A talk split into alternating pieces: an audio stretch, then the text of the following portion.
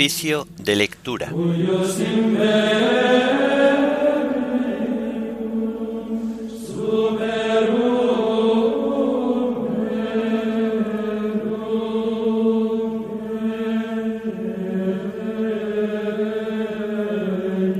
Viernes de la sexta semana del tiempo ordinario.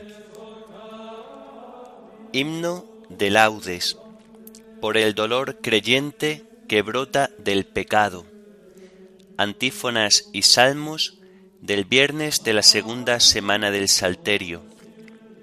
Lecturas y oración final correspondientes al viernes de la sexta semana del tiempo ordinario.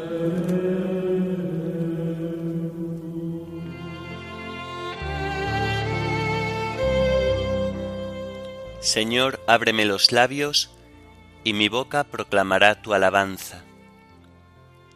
El Señor es bueno, bendecid su nombre. El Señor es bueno, bendecid su nombre. Aclama al Señor tierra entera, servid al Señor con alegría, entrad en su presencia con vítores. El Señor es bueno, bendecid su nombre. Sabed que el Señor es Dios, que Él nos hizo y somos suyos, su pueblo y ovejas de su rebaño. El Señor es bueno, bendecid su nombre. Entrad por sus puertas con acción de gracias, por sus atrios con himnos, dándole gracias y bendiciendo su nombre. El Señor es bueno, bendecid su nombre. El Señor es bueno, su misericordia es eterna, su fidelidad por todas las edades. El Señor es bueno, bendecid su nombre. Gloria al Padre, y al Hijo, y al Espíritu Santo, como era en el principio, ahora y siempre, por los siglos de los siglos. Amén. El Señor es bueno, bendecid su nombre.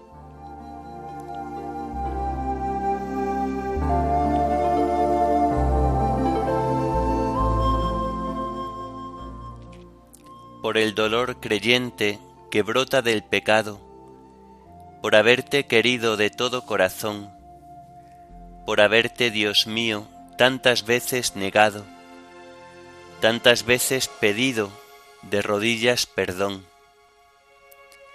por haberte perdido, por haberte encontrado, porque es como un desierto nevado mi oración, porque es como la hiedra sobre un árbol cortado, el recuerdo que brota cargado de ilusión, porque es como la hiedra, déjame que te abrace, primero amargamente, lleno de flor después, y que a mi viejo tronco poco a poco me enlace, y que mi vieja sombra se derrame a tus pies. Porque es como la rama donde la savia nace, mi corazón, Dios mío, sueña que tú lo ves. Amén.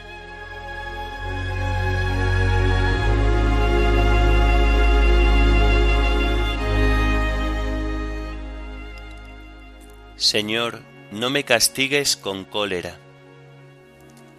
Señor, no me corrijas con ira, no me castigues con cólera. Tus flechas se me han clavado, tu mano pesa sobre mí. No hay parte ilesa en mi carne a causa de tu furor. No tienen descanso mis huesos a causa de mis pecados mis culpas sobrepasan mi cabeza, son un peso superior a mis fuerzas. Gloria al Padre, y al Hijo, y al Espíritu Santo, como era en el principio, ahora y siempre, por los siglos de los siglos. Amén. Señor, no me castigues con cólera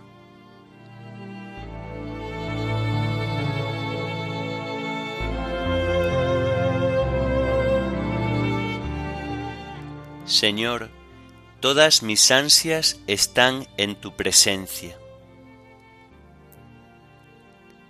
Mis llagas están podridas y supuran por causa de mi insensatez. Voy encorvado y encogido, todo el día camino sombrío. Tengo las espaldas ardiendo, no hay parte ilesa en mi carne. Estoy agotado, deshecho del todo. Rujo con más fuerza que un león. Señor mío, todas mis ansias están en tu presencia. No se te ocultan mis gemidos. Siento palpitar mi corazón, me abandonan las fuerzas y me falta hasta la luz de los ojos. Mis amigos y compañeros se alejan de mí, mis parientes se quedan a distancia, me tienden lazos los que atentan contra mí, los que desean mi daño me amenazan de muerte, todo el día murmuran traiciones. Gloria al Padre, y al Hijo, y al Espíritu Santo, como era en el principio, ahora y siempre, por los siglos de los siglos. Amén. Señor, todas mis ansias están en tu presencia.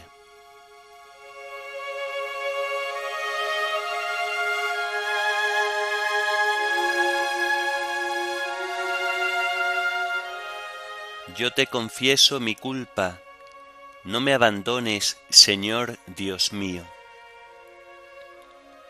pero yo como un sordo no oigo, como un mudo no abro la boca. Soy como uno que no oye y no puede replicar. En ti, Señor, espero, y tú me escucharás, Señor Dios mío. Esto pido, que no se alegren por mi causa, que cuando resbale mi pie, no cante en triunfo porque yo estoy a punto de caer, y mi pena no se aparta de mí. Yo confieso mi culpa, me aflige mi pecado. Mis enemigos mortales son poderosos, son muchos los que me aborrecen sin razón, los que me pagan males por bienes, los que me atacan cuando procuro el bien. No me abandones, Señor, Dios mío, no te quedes lejos, ven a prisa a socorrerme, Señor mío, mi salvación. Gloria al Padre y al Hijo y al Espíritu Santo, como era en el principio, ahora y siempre, por los siglos de los siglos. Amén. Yo te confieso mi culpa, no me abandones, Señor Dios mío.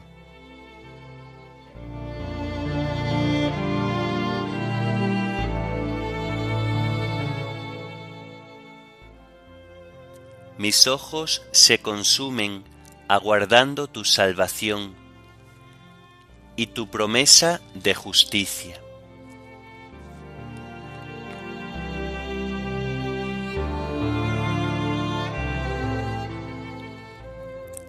Del libro de los Proverbios. El Señor aborrece el sacrificio del malvado, la oración de los rectos alcanza su favor.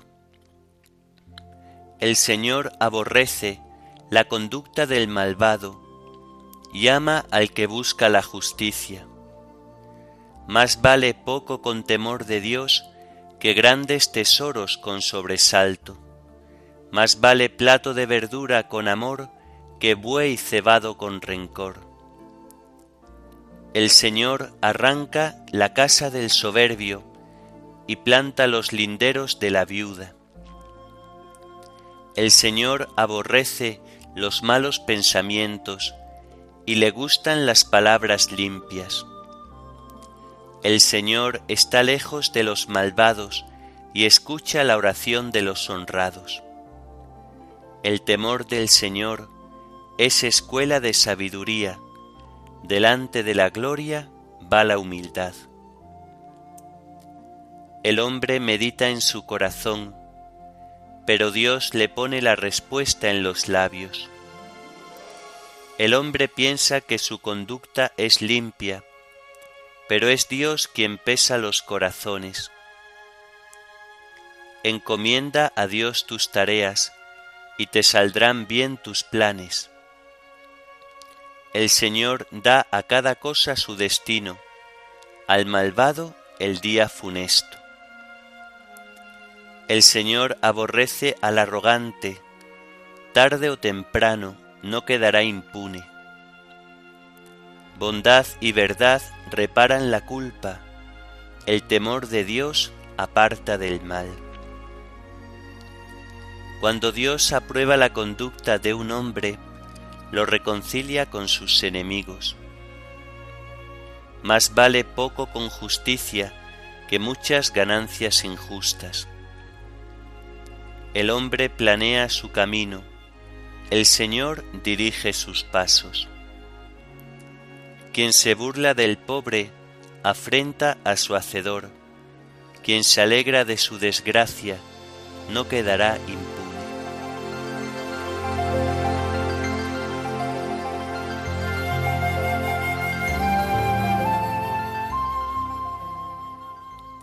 No olvides al Señor que te sacó de Egipto, al Señor tu Dios temerás, a Él solo servirás. No olvides al Señor que te sacó de Egipto, al Señor tu Dios temerás, a Él solo servirás. El temor del Señor es escuela de sabiduría, delante de la gloria va la humildad. Al Señor tu Dios temerás, a Él solo servirás.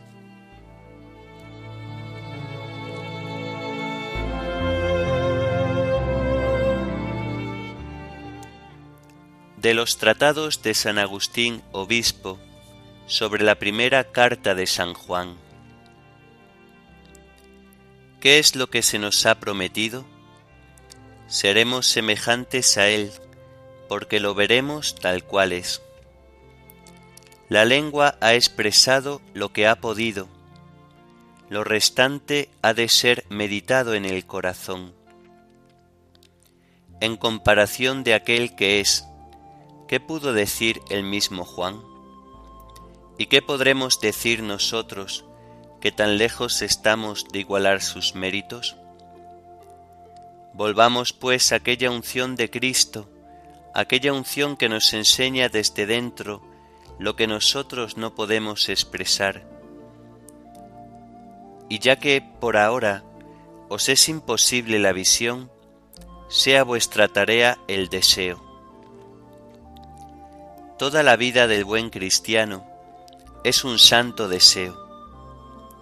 Lo que deseas no lo ves todavía, mas por tu deseo te haces capaz de ser saciado cuando llegue el momento de la visión. Supón que quieres llenar una bolsa y que conoces la abundancia de lo que van a darte. Entonces tenderás la bolsa, el saco, el odre o lo que sea. Sabes cuán grande es lo que has de meter dentro y ves que la bolsa es estrecha. Y por esto ensanchas la boca de la bolsa para aumentar su capacidad. Así Dios, difiriendo su promesa, ensancha el deseo. Con el deseo ensancha el alma y ensanchándola la hace capaz de sus dones. Deseemos pues, hermanos, ya que hemos de ser colmados. Ved de qué manera Pablo ensancha su deseo para hacerse capaz de recibir lo que ha de venir. Dice en efecto, no es que ya haya conseguido el premio o que ya esté en la meta. Hermanos, yo no pienso haber conseguido el premio. ¿Qué haces pues en esta vida si aún no has conseguido el premio? Solo busco una cosa, olvidándome de lo que queda atrás y lanzándome hacia lo que está por delante, corro hacia la meta para ganar el premio al que Dios desde arriba me llama. Afirma de sí mismo que está lanzado hacia lo que está por delante y que va corriendo hacia la meta final. Es porque se sentía demasiado pequeño para captar aquello que ni el ojo vio, ni el oído oyó, ni el hombre puede pensar. Tal es nuestra vida, ejercitarnos en el deseo. Ahora bien, este santo deseo está en proporción directa de nuestro desasimiento de los deseos que suscita el amor del mundo. Ya hemos dicho en otra parte que un recipiente para ser llenado tiene que estar vacío. Derrama pues de ti el mal, ya que has de ser llenado del bien. Imagínate que Dios quiere llenarte de miel. Si estás lleno de vinagre, ¿dónde pondrás la miel? Hay que vaciar primero el recipiente, hay que limpiarlo y lavarlo, aunque cueste fatiga, aunque haya que frotarlo, para que sea capaz de recibir algo. Y así como decimos miel, podríamos decir oro o vino. Lo que pretendemos es significar algo inefable, Dios. Y cuando decimos Dios, ¿qué es lo que decimos? Esta sola sílaba es todo lo que esperamos. Todo lo que podamos decir está, por tanto, muy por debajo de esa realidad. Ensanchemos pues nuestro corazón para que cuando venga nos llene, ya que seremos semejantes a Él, porque lo veremos tal cual es.